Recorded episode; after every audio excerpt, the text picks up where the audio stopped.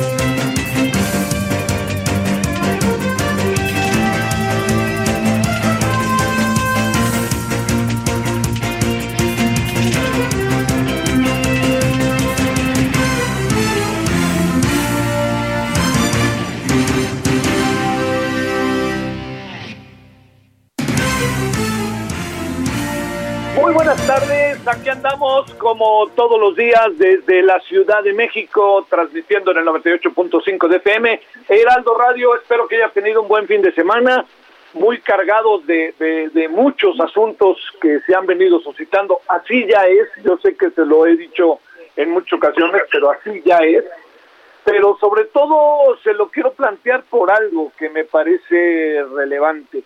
Eh, hay asuntos que no se nos pueden perder de, yo les diría, de la, de la vista, de la, de la vista, eh, sobre todo, sobre todo, sobre todo, sobre todo, porque eh, hay, hay algunos que, hay algunos que, que deben de, tenemos que, que mirarlos con todo este proceso eh, de lo que pueden trascender. Mire, el tema del espionaje, para decirlo claro, ¿En qué estamos metidos? Pues que este nuestro país, el gobierno mexicano, a lo largo de diferentes momentos, no solamente ha sido el gobierno, ¿eh?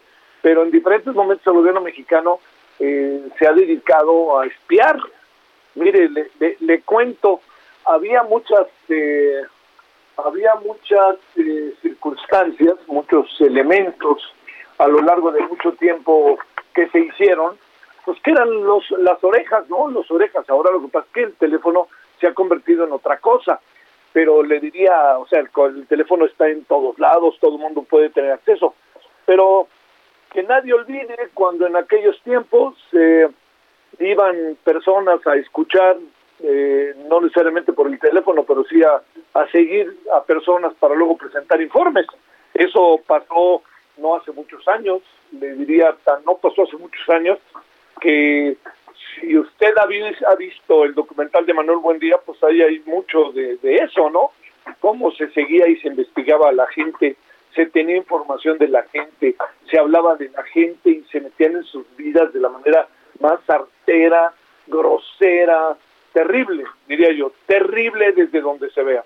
Pero bueno, todo esto ha pasado y ahora hay cada vez más evidencias de que lo que tenemos es eh, un conjunto de circunstancias a nuestro alrededor en donde hay claras evidencias y pruebas de que hay personas que están siendo clara y definitivamente eh, espiadas. Y miren lo que son las cosas, ¿eh?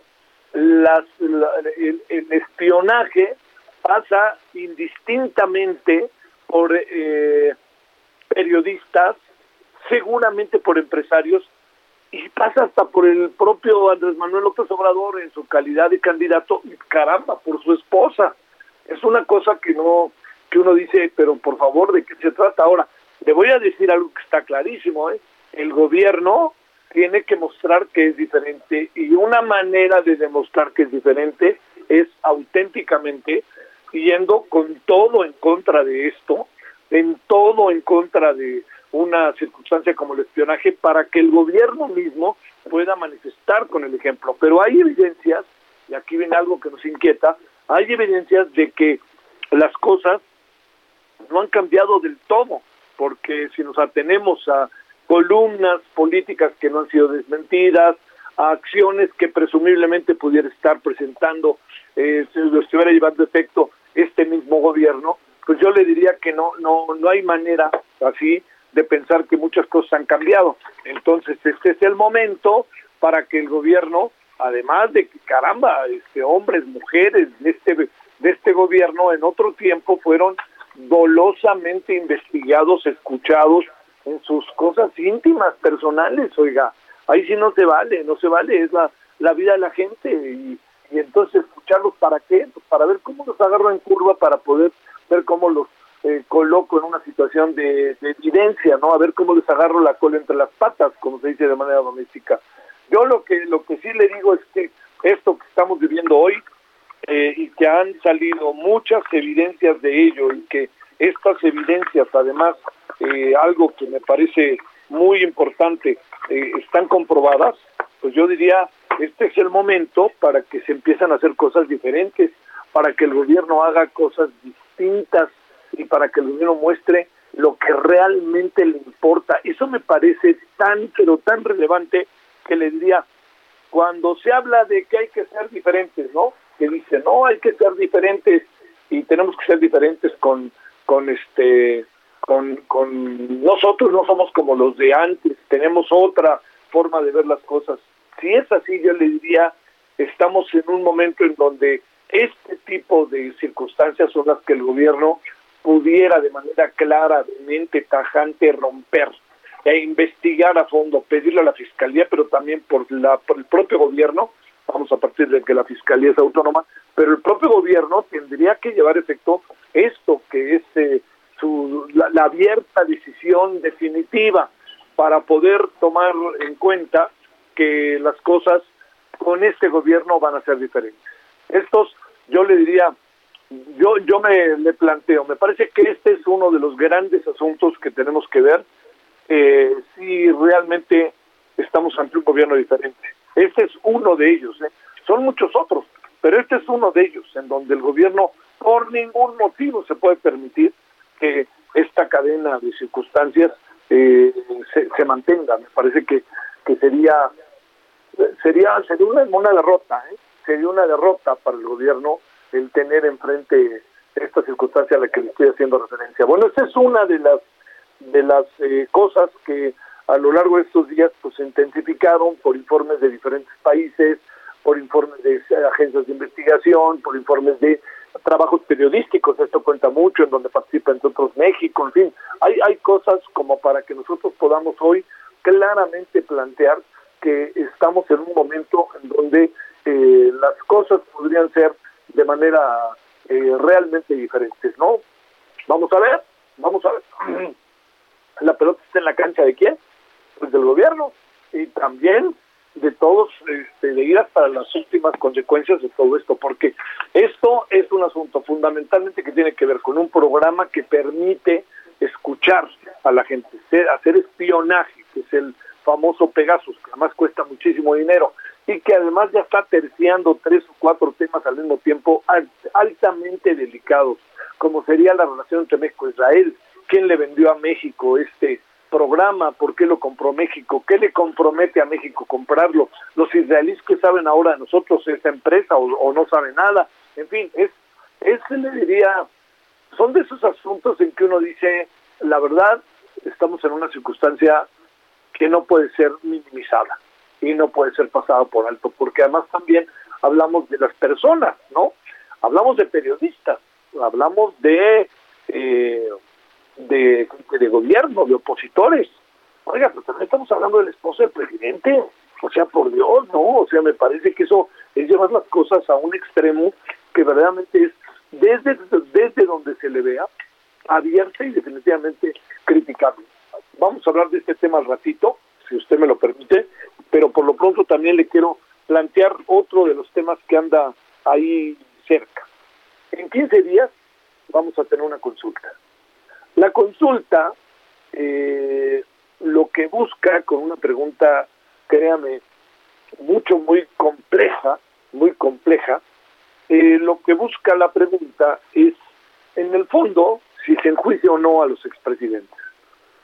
Debido a las circunstancias que hay, no puede por ningún motivo plantearse explícitamente el tema.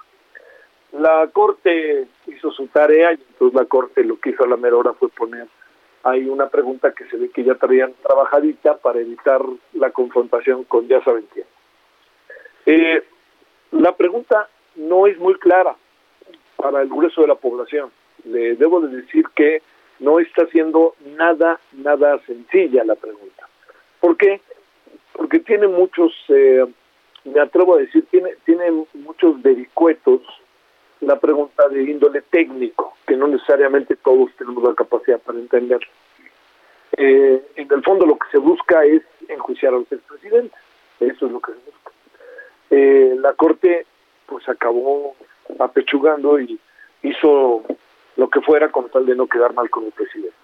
Pero viene la consulta que puede ser eh, contraproducente. Algo más, le diría, puede ser una puerta falsa, ¿eh? puede ser una puerta falsa, eh, porque al final, eh, con un resultado que va siendo ya previsible, se van a enfrentar algunas dificultades. Una, por ejemplo, ¿cómo le vamos a hacer? Sí, toda la población dice que sí, ¿cómo le vamos a hacer?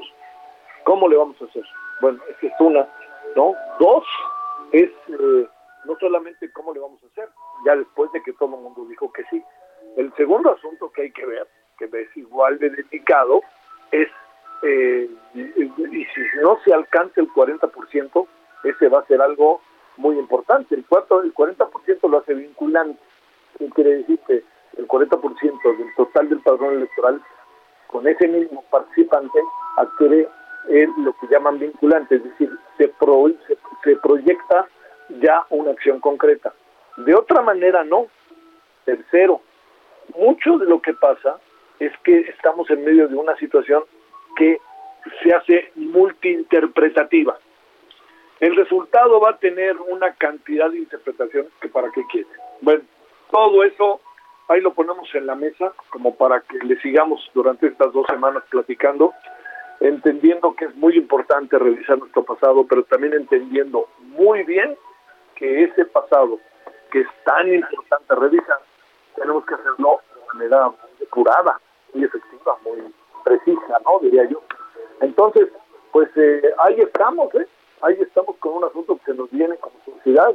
Si usted va a participar o no va a participar. Yo déjeme seguir viendo y le diré cómo veo las cosas. Mucha gente ha dicho abiertamente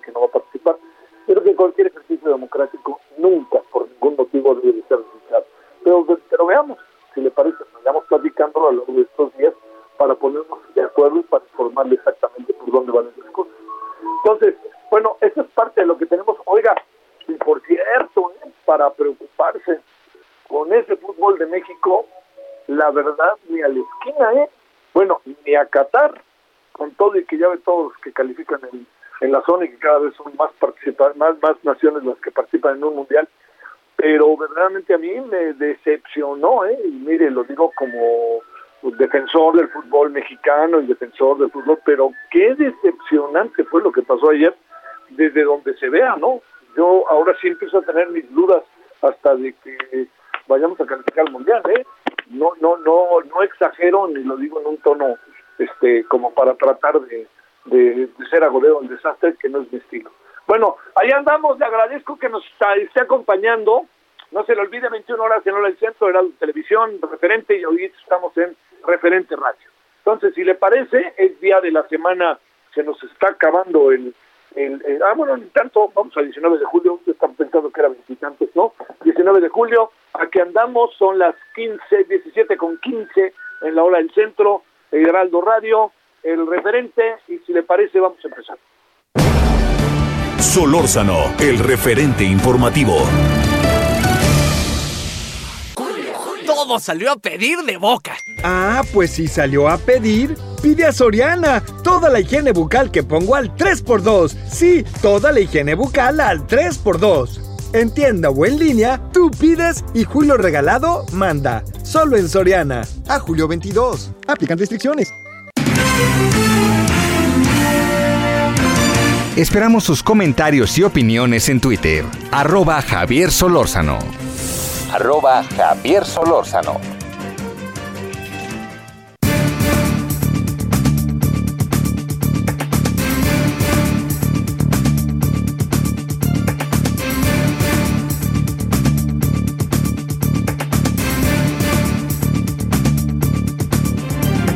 Bueno, oiga, otro tema para echarse a correr, bueno, en el sentido metafórico, pero por supuesto no echarse a correr, sino más venir por él, es el que tiene que ver con la tercera ola de contagios en México del coronavirus.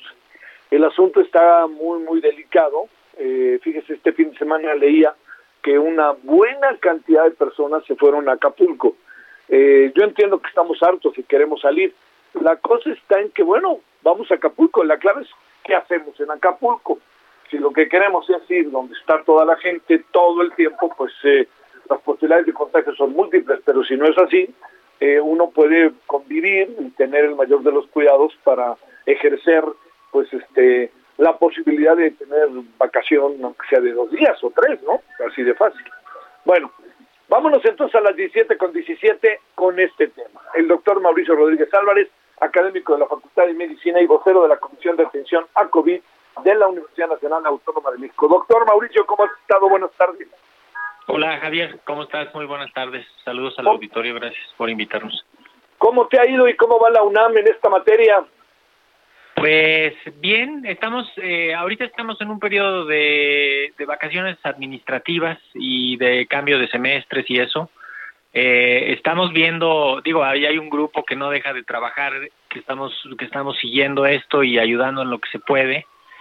Y, estamos, bueno, viendo de lleno la tercera ola, ¿no? Desde hacía varias semanas la habíamos estado, la habíamos estado viendo arrancar, ¿no? Empezó como en cinco estados, luego como once estados, ahorita ya son como diecinueve estados los que están haciendo la, la epidemia y, y sí llama la atención la velocidad a la que va a la que va avanzando, ¿no? Que, que ya ya se ve que va muy rápido, ¿no? Que creo que eso es eso es importante porque tenemos que, detener los contagios ahorita.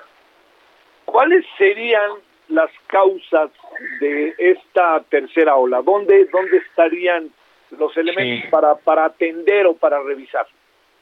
Pues mira, hay bueno, hay dos eh, hay varios elementos, pero hay hay dos que son muy muy relevantes. El primero es eh, todo lo que ha alimentado la epidemia, eh, los polos turísticos que son eh, la Riviera Maya con Cancún y, toda esa zona, y el otro lado con Los Cabos y La Paz, ¿no? Baja California Sur. Esos, esos dos estados van como más adelante en la ola, ¿no? Digamos, ellos tuvieron su, su tercera ola antes de lo que estamos viendo, la ola nacional. Ellos básicamente responden al turismo, ¿no? A la, ola que se metió por el por la actividad turística. La, lo que está pasando en otros estados como como Tamaulipas y Nuevo León es por en parte lo que está pasando de Estados Unidos todavía, ¿no? Que se viene parte de la de la epidemia que todavía tienen Texas tiene una cobertura que no es muy buena de vacunación y entonces ahí. Pero los los dos ingredientes fundamentales son que, que aumenta la movilidad ¿no? Eh, aumenta el, el, ir y venir de un lado a otro dentro del mismo país. Y aumenta también esta pues esta confianza de las vacunas que nos hace caer en, descuido y que nos hace caer en, en, generar situaciones de riesgo. Y entonces pues ya se hacen reuniones familiares, ya se junta más gente, ya se no se mueve más gente eh, de poco en poco, pero pues eso todo eso va sumando hasta un momento en el que se ve que se acelera la epidemia rápido y las variantes, Javier, creo que eso es bien importante también reconocerlo, ¿no? Las variantes que por donde encuentran se meten y si es más contagiosa como la variante Delta o la variante Alfa, pues se meten más rápido y contagian más rápido, entonces pues ahí sí no nos da tiempo ni siquiera de avisar, ¿no? Sí, claro. Oye, Mauricio, doctor, eh, eh, digamos, eh, eh, una parte fundamental estamos viendo que somos nosotros los ciudadanos.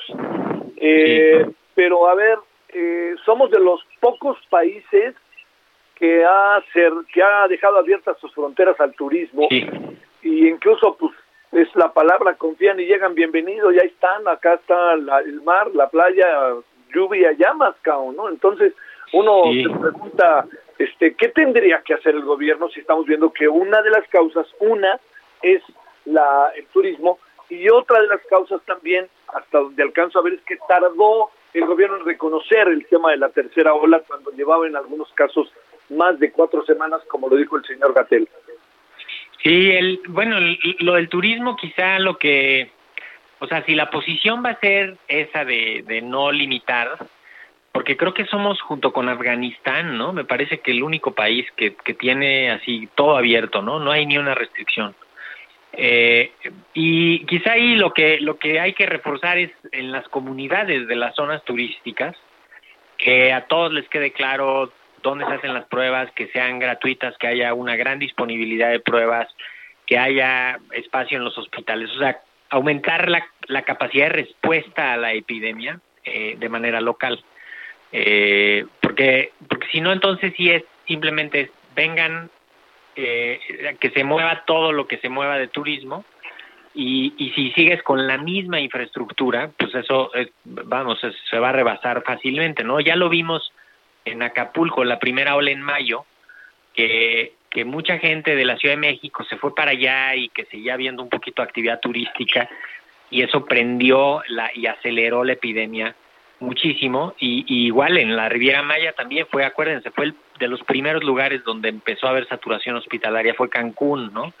Entonces, quizá ahí reforzar las medidas locales lo más que se pueda y, y sí hacer una, de poner unos unas limitantes, ¿no? Y unos marcadores muy claros de decir, a ver, este por cada no sé cuántos vamos a hacer pruebas, este vamos a hacer pruebas aleatorias en, en el turismo, este o algo así, porque esto va a seguir, entonces necesita, se necesita algo que se implemente y que, y que siga funcionando, no, no, no podemos este, estar así, digamos, con, con esto que como que cada vez nos sorprenda que hay otra vez por el turismo, creo que por, también por un crucero, este, en Sinaloa, tuvieron un brote, ¿no? Y, y en Los Cabos seguramente, y en La Paz seguramente, entonces, vamos, tiene que haber una, una este, una estrategia directa.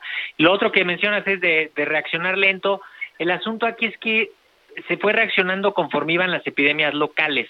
Ah, cuando decimos tercera ola nacional, pues en realidad lo nacional es medio abstracto, ¿no? Lo, nacional se compone de epidemias locales. Entonces, en las epidemias locales sí han estado reaccionando los estados y, el, y la federación y el IMSS, ¿no? De, hecho, eh, en, en Quintana Roo, en Baja California Sur, están montando hospitales adicionales de emergencia para, para responder porque tienen saturaciones importantísimas, ¿no? Entonces, ahorita eh, que de llamarnos la atención en Ciudad de México, hay que tener mucho cuidado en Ciudad de México porque pues acuérdense que tenemos muchas camas menos, ¿no? O sea, se quitó el Centro City Banamex, se reconvirtieron varios hospitales, ¿no? Y entonces perdimos camas de COVID que, que se van a tardar un ratito en recuperarlas y, la epidemia se está acelerando muy rápido en la Ciudad de México y, y todas las acciones, por paradójico que parezca, todas las acciones de vacunación, Javier, pueden ser foco de contagio si la gente no se cuida ahí, porque juntan a muchísima gente. Entonces, ahorita de nuevo hay que bajarle lo más que se pueda a la movilidad. Ya no hay que juntarse ahorita con gentes de otras casas.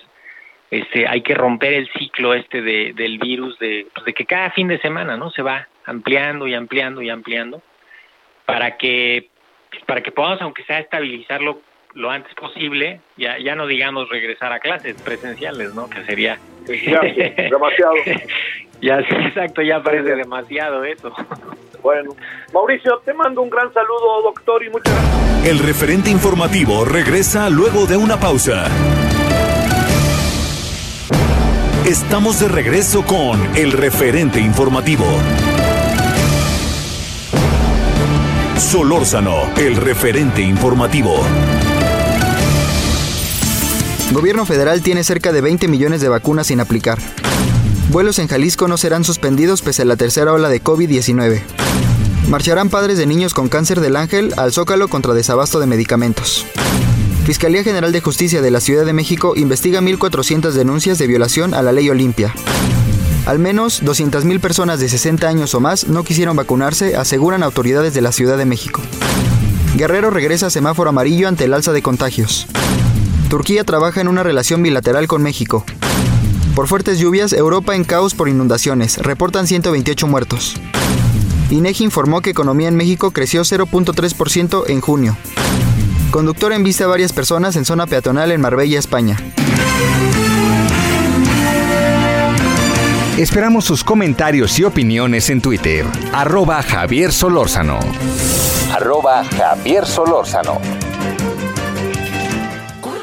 ¿Viste? Me barrió de pies a cabeza. Si está barriendo, que vaya a Soriana, porque pongo toda la jarciería y limpiadores de piso al 3x2. Sí, toda la jarciería y limpiadores de piso al 3x2. En tienda o en línea, tú pides y Julio Regalado manda. Solo en Soriana. A julio 28. Aplican restricciones.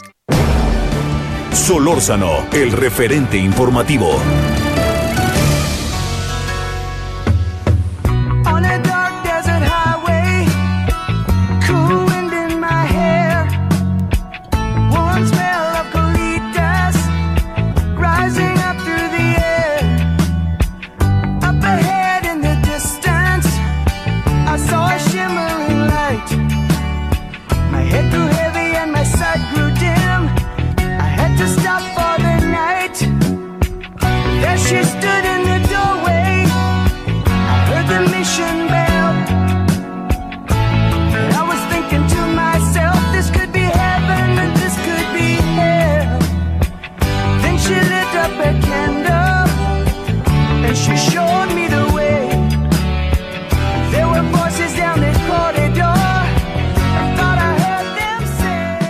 La muy famosísima, famosísima Hotel California. Este, qué de mitos hay sobre esta canción, pero ¿sabe qué? Si usted cree que esta canción la compusieron en Todos Santos, Baja California Sur, a 80 kilómetros de La Paz, este, con rumbo a Cabo San Lucas y a San José del Cabo y a Pescadores, si usted cree que en el Hotel California que existe en ese lugar fue lo que motivó al grupo Eagles Águilas a crear esta muy bella canción, pues le tengo noticias hoy, no es cierto. Pero bueno, el mito duró un rato, ¿no? Hasta que pues el señor Bernie Landon, que junto con todos los otros que son miembros de esta banda, ya tiene 74 años, ¿eh? Bernie Landon, conocido por ser uno de los miembros fundadores del grupo Eagles, Big Eagles, las Águilas, pues este dijo que no era así. Pero olvidemos la anécdota, escuchemos esta muy bella canción Hotel California, que no dudo que Eagles y muchos otros hayan ido al Hotel California allá en ese bello lugar que es Todos Santos, bellísimo, ¿eh? Pero lo que sí le digo es que no tiene que ver con todo lo que, todos los mitos que se crearon. Bueno, escuchemos. Hotel California.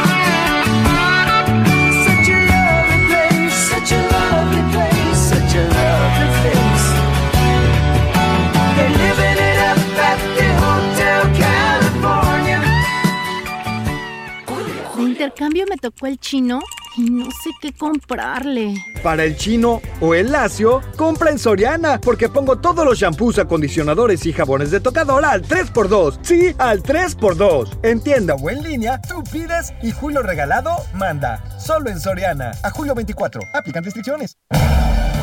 Solórzano, el referente informativo.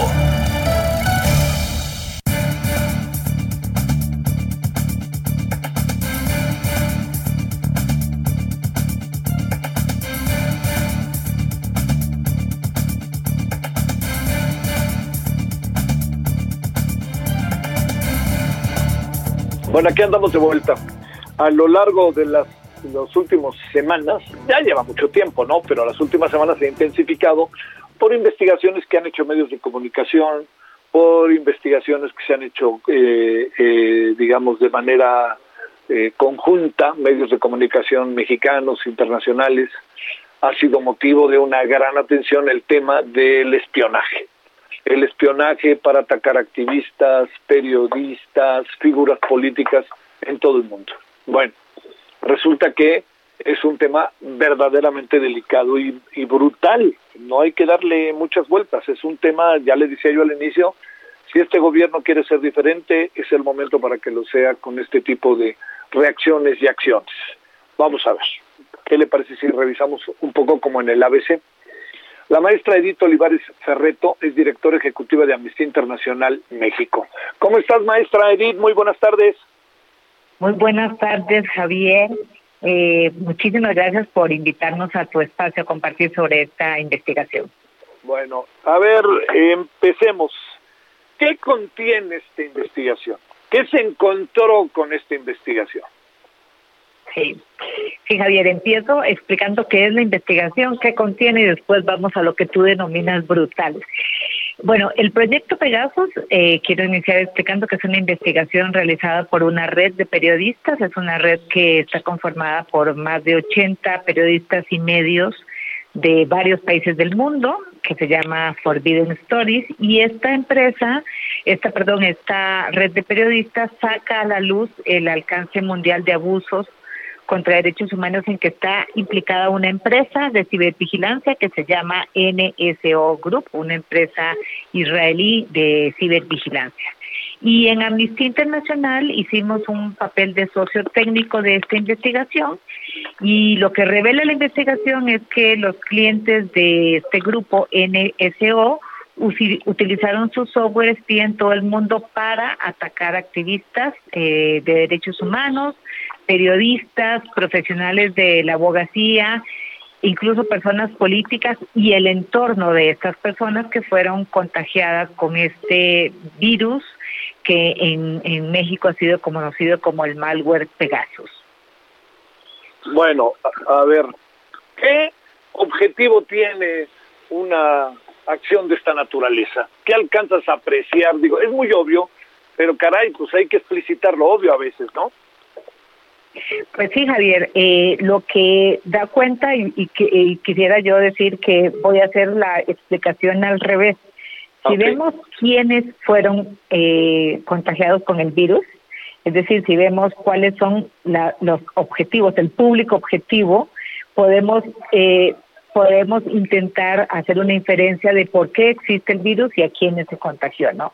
Cuando vemos que en el listado nosotros eh, hicimos una revisión, nuestro laboratorio de seguridad se llama Amnesty Tech de 50 mil eh, teléfonos eh, celulares y de esos, por cierto, 15 mil fueron teléfonos mexicanos de, de personas que sospechaban que habían sido contagiadas con el virus. Y ahí lo que encontramos es eh, un conjunto de personas que se dedican a el periodismo, a la defensa de derechos humanos y personas que son eh, están involucradas en, actividades políticas, ¿no?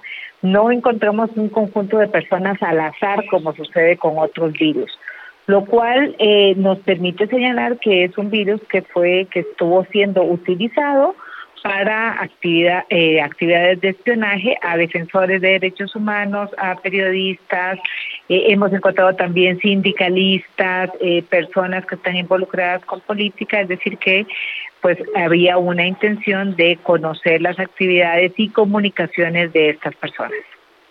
La pregunta es, este, ¿quiénes a través de un de todo un proyecto, este Pegasus, quién lo vende, quién lo compra, cómo funciona todo eso?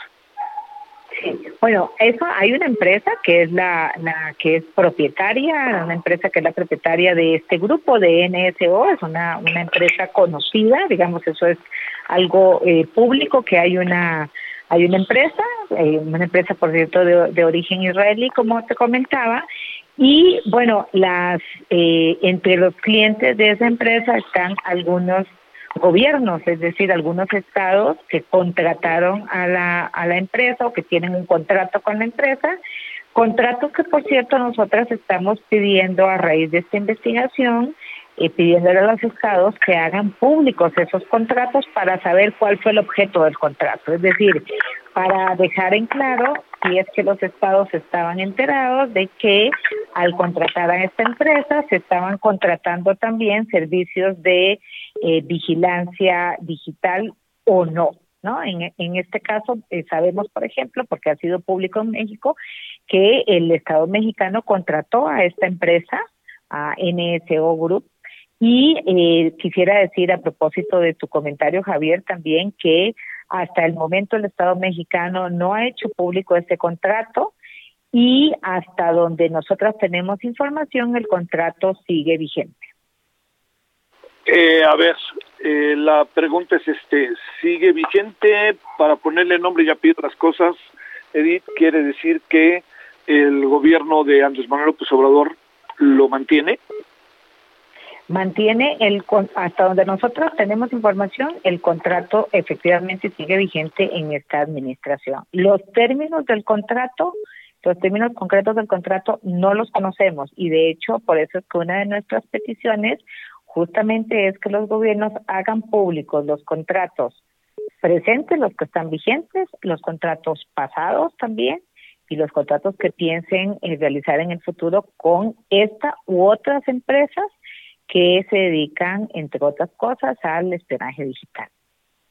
Esto significa, maestra Edith Olivares Ferreto, que al, al no haberse roto el contrato, ser vigente el contrato, eventualmente podría seguir en funciones las actividades de Pegasus en el caso de la sociedad mexicana y del país. El- las actividades de Pegasus, sí. ¿Y quién es la mano que mece la cuna, para decirlo de alguna manera, maestra? No sabría decirte quién es la mano que mece la cuna, es una de las cosas que nos gustaría saber, uno de los elementos que nos gustaría saber es que el gobierno de la República eh, hiciera público quién hizo ese contrato, cuáles son los objetivos del contrato y cuál es la vigencia de, del contrato. ¿no? Eh, esta es una información que nosotros también quisiéramos que hiciera eh, público el Estado eh, mexicano, respondiendo además a las solicitudes de información eh, y denuncias que han hecho las personas en México que fueron objeto de la vigilancia. Que por cierto, Javier, no sobra señalar que incluyen al actual presidente de la República y sus familiares. Claro, hombre, a su esposa veíamos hoy, entre otros personajes, sus hijos, es una cosa ahí brutal. A ver, déjame Su plantearte. ¿no? Claro, pre- a ver, estamos en un terreno aquí en donde presumimos, porque se ha hablado a través de artículos, se han dicho cosas. ¿Ustedes tienen información de que siga vigente este programa y que se siga escuchando, haciendo labores de espionaje en este sentido a personas en nuestro país? No, nosotros no tenemos ninguna información que nos permita señalar que hay alguna eh, que, que sigue vigente la actividad de vigilancia, de cibervigilancia o De espionaje digital. Lo que nosotras sí eh, eh, sabemos, porque es que no se ha hecho público que el contrato se haya cancelado. Y hasta la información pública que había eh, hasta el día de hoy, lo que es público es que el contrato no se ha cancelado y está vigente. Las actividades que se realizan, pues el gobierno de la República tendrá que hacerlas eh, públicas y, y diríamos nosotras también hacemos un llamado a que además el contrato sea suspendido eh, y ya que la empresa también pues se comprometa públicamente a respetar los derechos humanos y a cesar estas actividades de cibervigilancia. Oye, ¿cuántos países habrá como el nuestro que tienen este contrato? ¿Tienes alguna idea?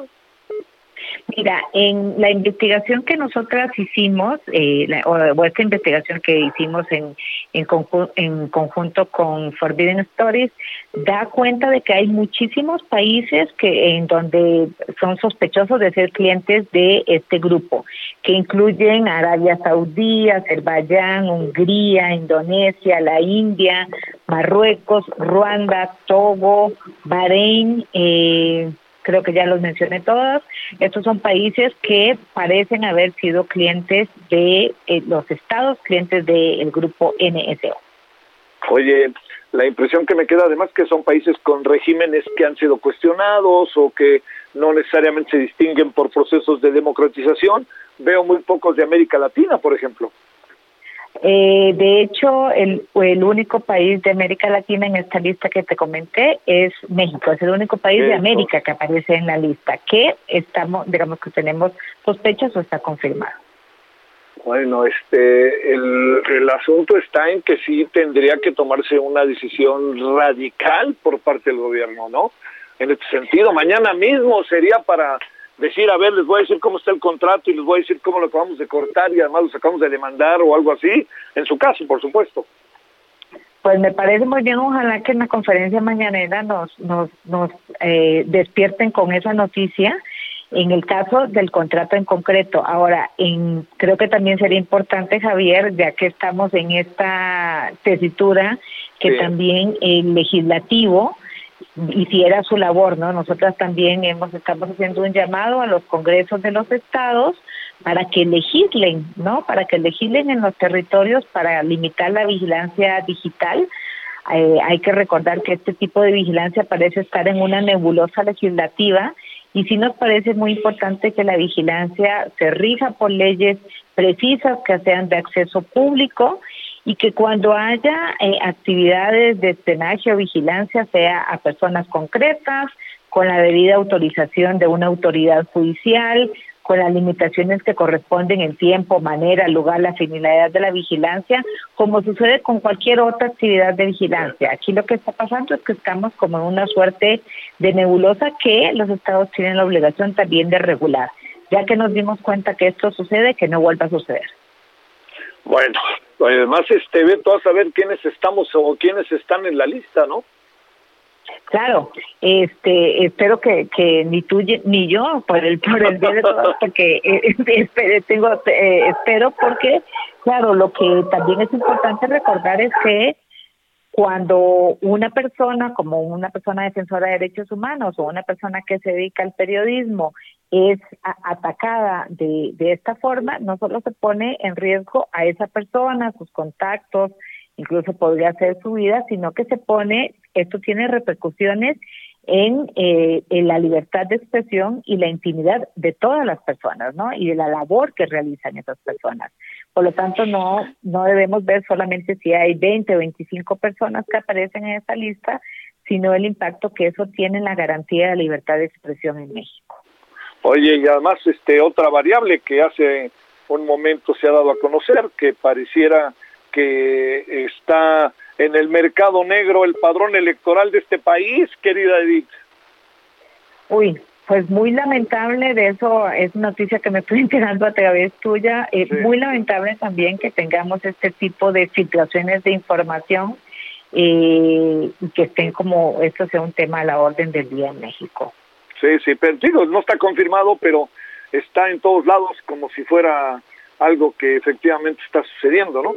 Que es así, pues sin duda, ¿no? Como para para para darle vuelta y para no no no dejar que esto este siga. Bueno, pues eh, te agradezco muchísimo, en verdad, mucho que has estado con nosotros. Eh, Edith, ahí te seguiremos eh, llamando, esperando que haya respuestas prontas de parte del gobierno y de sus áreas de seguridad, ¿no? Que eso no lo podemos olvidar, que es ahí en donde está, Secretaría de Seguridad Pública, etcétera, etcétera, ¿no? Exactamente. Esperamos también nosotras que esto, además de, digamos, de la alerta que está provocando en varios países, pues que también eh, sirva para tomar, como te decía, decisiones a nivel del legislativo y a nivel del ejecutivo también. Te mando un saludo, Edith Olivares Ferreto, directora ejecutiva de Amnistía Internacional México. Gracias, Edith. Muy, muchas gracias a ti, muy buenas tardes, Javier. Para ti, muchas gracias. Gracias, Edith. Bueno, son ahora las 17.49 en la hora del centro. Solórzano, el referente informativo.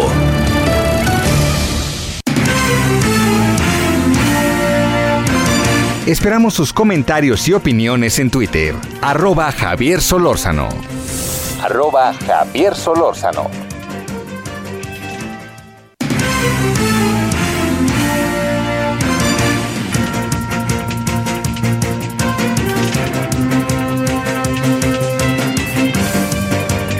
Bueno, este, ¿qué agenda trae Michoacán? Qué bárbaro. A ver, Charbel Lucio, con todo lo que ha pasado, lo que incluye el terrible asesinato de un periodista allá en Morelia. Adelante, Charbel.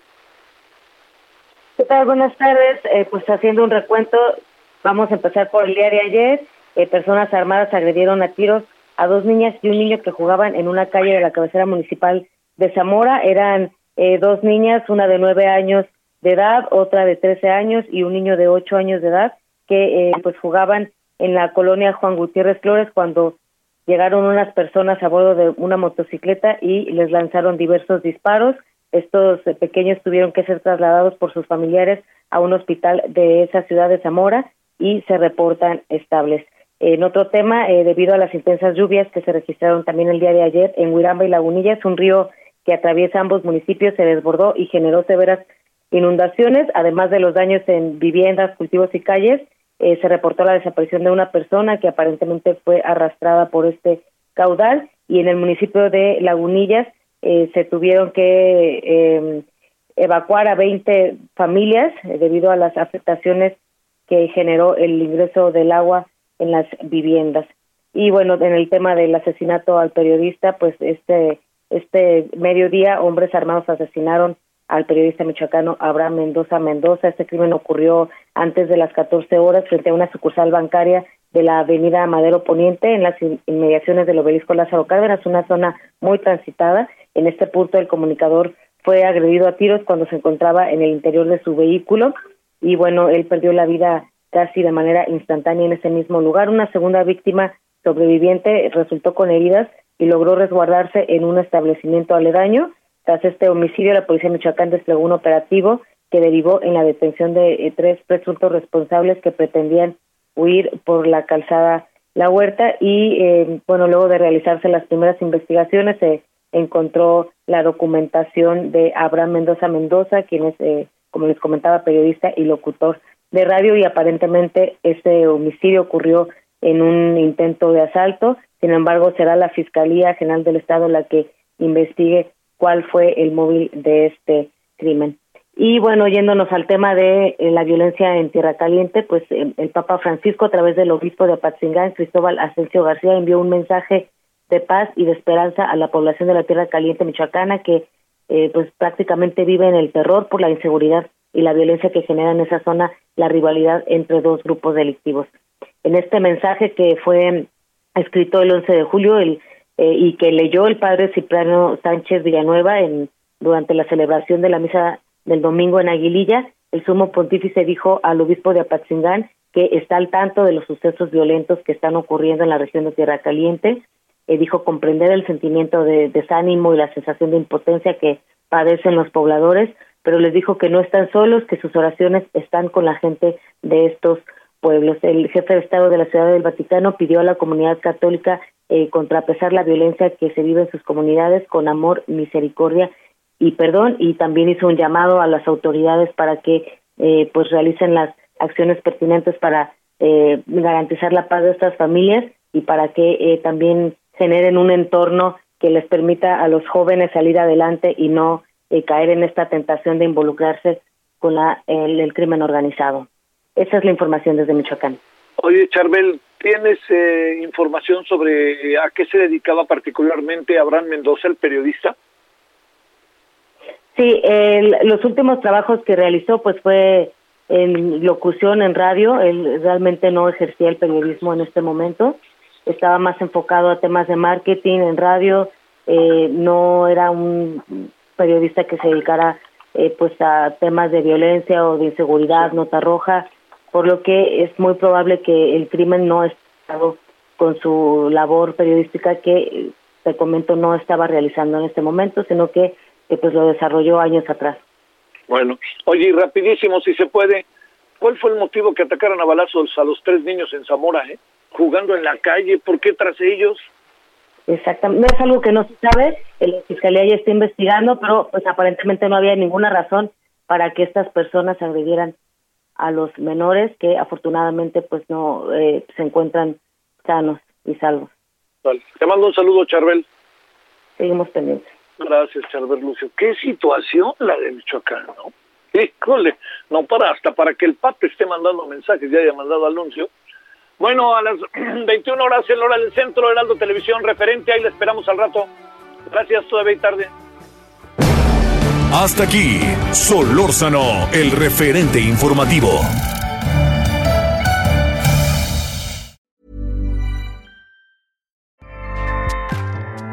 ACAST powers the world's best podcasts. Here's a show that we recommend. The Real Housewives is a guilty pleasure for most, but if you're looking to not feel guilty about that pleasure, tune in to Everything Iconic with me, Danny Pellegrino, where I break down all the messy moments and behind the scenes antics of Bravo's popular franchise. And on Everything Iconic, I also interview celebrity guests like Kelly Ripa, Kiki Palmer, Drew Barrymore, Cameron Diaz, and more about their guilty pleasures, their past work, and so much more. So if you're pop culture obsessed and find yourself watching way too much reality TV like me, tune in to Everything Iconic with Danny Pellegrino wherever you listen to podcasts. ACAST helps creators launch, grow, and monetize their podcasts everywhere. ACAST.com.